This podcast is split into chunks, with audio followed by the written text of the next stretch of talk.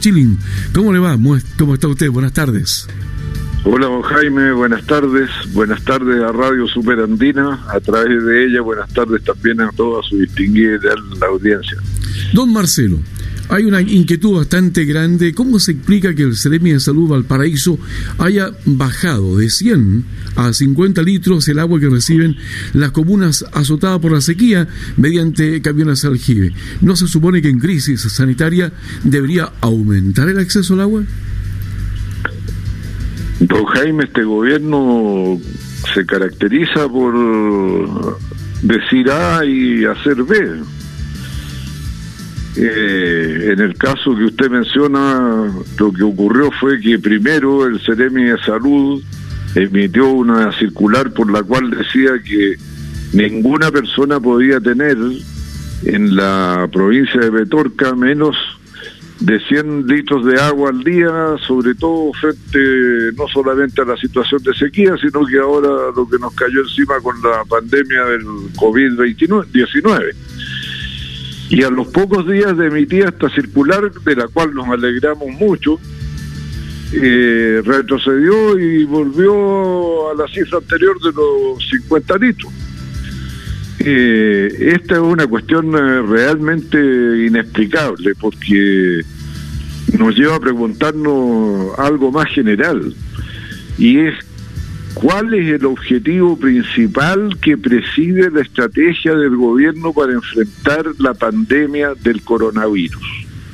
Hay una discusión, unos dicen que no es incompatible trabajar por la buena salud, pero también por la buena economía, por el buen estado psicológico de la población, por esto y por lo otro.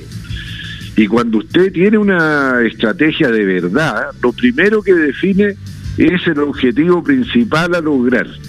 Y el objetivo principal a lograr, a mi juicio, y de una gran mayoría de chilenos, es la salud, proteger la vida de las personas. Y todo lo demás se subordina a eso.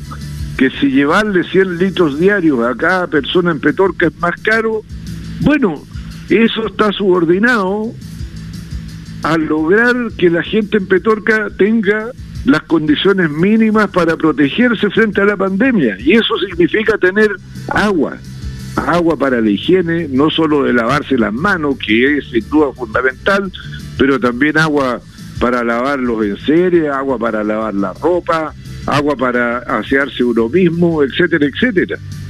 Entonces, esto que fue una buena noticia ahora es un balde de agua fría, aunque suene a ironía, el que se les haya quitado la mitad de lo que se les había prometido para cumplirles en la lucha contra la pandemia.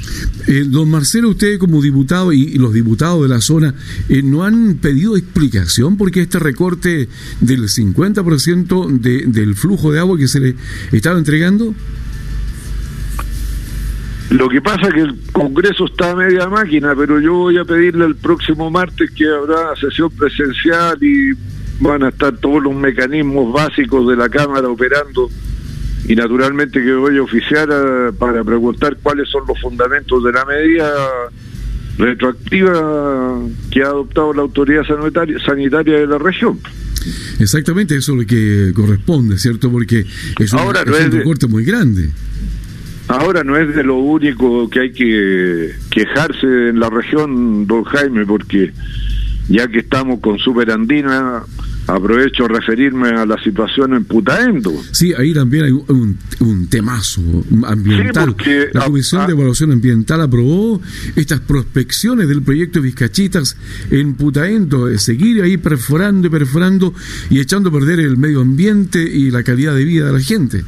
Y ahí hay dos cosas importantes. La primera que se toma en estas circunstancias cuando la gente está, bueno, encerrada en sus casas siguiendo las directrices de la autoridad sanitaria, cuando no hay eh, gente en la calle para protestar o oponerse o exigir mayores explicaciones. Y lo segundo, lo volvemos a ligar con el tema del agua. Se dice que necesitamos agua, pero al mismo tiempo se le da el pase a una industria minera eh, que amenaza eh, glaciares de roca y amenaza al río Rosín. Entonces uno se pregunta en qué mundo vivimos. ¿De qué se trata todo esto? Que la, el gobierno actual, las personas que ocupan los cargos del gobierno actual, no tienen capacidad de análisis, no tienen capacidad de reflexión, no, no debaten entre ellos, no miden las consecuencias de lo que deciden y después alegan que por qué andan enojados y, usando la violencia para manifestar uh, su enojo. Bueno, son ellos los que lo provocan. Pues. Esto de que hace 30 años, no, si los que han exacerbado los ánimos son los que cometen los errores de ahora. La gente nos está movilizando por lo que le pasó hace 30 años atrás. Hay una tremenda contradicción entonces en este tema que nuevamente pone en peligro, en riesgo el medio ambiente, la calidad de vida de la gente. Es algo ilógico continuar con procesos de esta naturaleza en plena crisis sanitaria con la falta de agua que hay y la poca agua que hay la van a contaminar. Así es. Pero bueno, es el gobierno que el pueblo de Chile eligió, esperemos que en el futuro sea un poco más eh, puntilloso y, riguroso en la toma de su decisión cuando coloca una autoridad a cargo de la principal institución del país, que es el gobierno. Bastante castigado está eh, Putaendo en este sentido. Eh, ¿Y qué le parece la nueva normalidad? Bueno, es un tema, o mejor dicho, un concepto que se está usando mucho por parte del presidente, en fin, la nueva normalidad que nos espera eh, en un futuro, no sabemos si cercano, mediano o lejano, con esto de, de la pandemia. Se habla de una apertura progresiva del comercio, la vuelta al trabajo de funcionarios públicos y también un sistema medio mixto para la vuelta a clases. Nueva normalidad se llama. Sí, mire, don Jaime, bueno, yo he respaldado el quehacer de la autoridad sanitaria, creo que en general ha estado aceptado.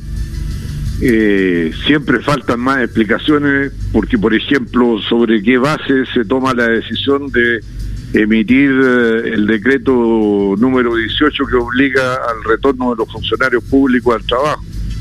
No hay ni fundamentación empírica ni fundamentación científica, nadie da ninguna explicación, pareciera que lo que funciona es el olfatímetro, que es lo más incierto que pueda existir. Y yo estoy de acuerdo que hay que tratar de ir creando las condiciones para que eh, retorne la actividad eh, productiva, la actividad social, toda la actividad humana. Pero en esto también hay que ser muy cuidadoso.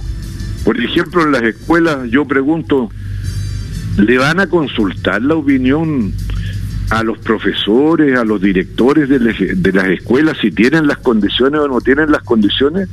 ¿Les van a explicar a los padres y apoderados la situación epidemiológica de la comuna de que se trate para darle la certeza de que los niños transitando en la calle o en la locomoción pública no van a estar expuestos a contagios y a contaminación, se va a dar la información suficiente, se va a permitir que la gente vea las particularidades de su actividad y en consecuencia las medidas que esa particularidad obliga a tomar para evitar contagios y transmisiones urbi et orbe de la epidemia ahí hay una gran interrogante y el gobierno vuelve a no dar ninguna explicación.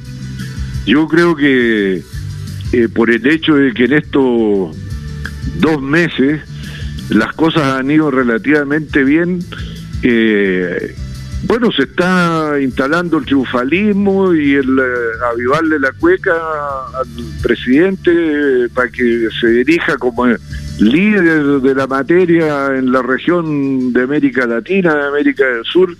Y si esa es la cuestión que está inspirando la toma de decisiones, estamos mal. Aquí no se trata de satisfacer eh, egos ni eh, eh, ocupar personas. Aquí de lo que se trata, vuelvo al principio, es de salvar vidas y asegurar la salud de la población. Y esa es la obligación principal del Estado y principalmente del gobierno en estas circunstancias. Perfecto, hay mucho que hacer todavía. La pandemia, claro, la pandemia no ha pasado, se viene en momentos difíciles, se habla del pic de esta pandemia, no afloja en el sentido de que hoy el registro anota más contagiados que ayer, eh, sigue alto eh, también la lectura de las personas fallecidas, así que esto está lejos por el momento de irse. Así es, y no solo eso, don Jaime aparte de que aumentan los casos, aumentan los muertos, aumentan los contagios y que tenemos una tasa de contaminación superior a la tolerable, para decir que estamos en una situación más o menos normal, la tasa tolerable es que un contagiado solo contagia a otro, uno por uno. Cuando las cosas están sobre uno, la cosa está mal y nosotros estamos en 1,4. O sea, no estamos bien.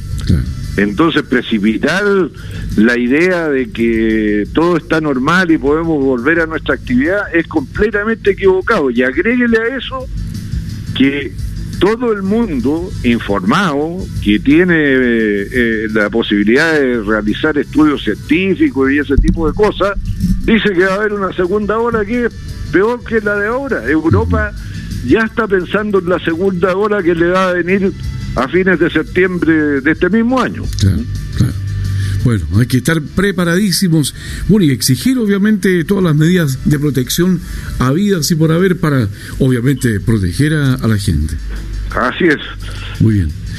Don Marcelo, sigue usted protegiéndose también, síguese, siga cuidándose. Sí, yo estoy en cuarentena, estoy encerrado, estoy encerrado. Así es. Y hasta el próximo jueves. Muy bien, pues don Jaime, muchas gracias por su llamada. Gracias a usted, buenas tardes. Buenas tardes. Ahí estaba.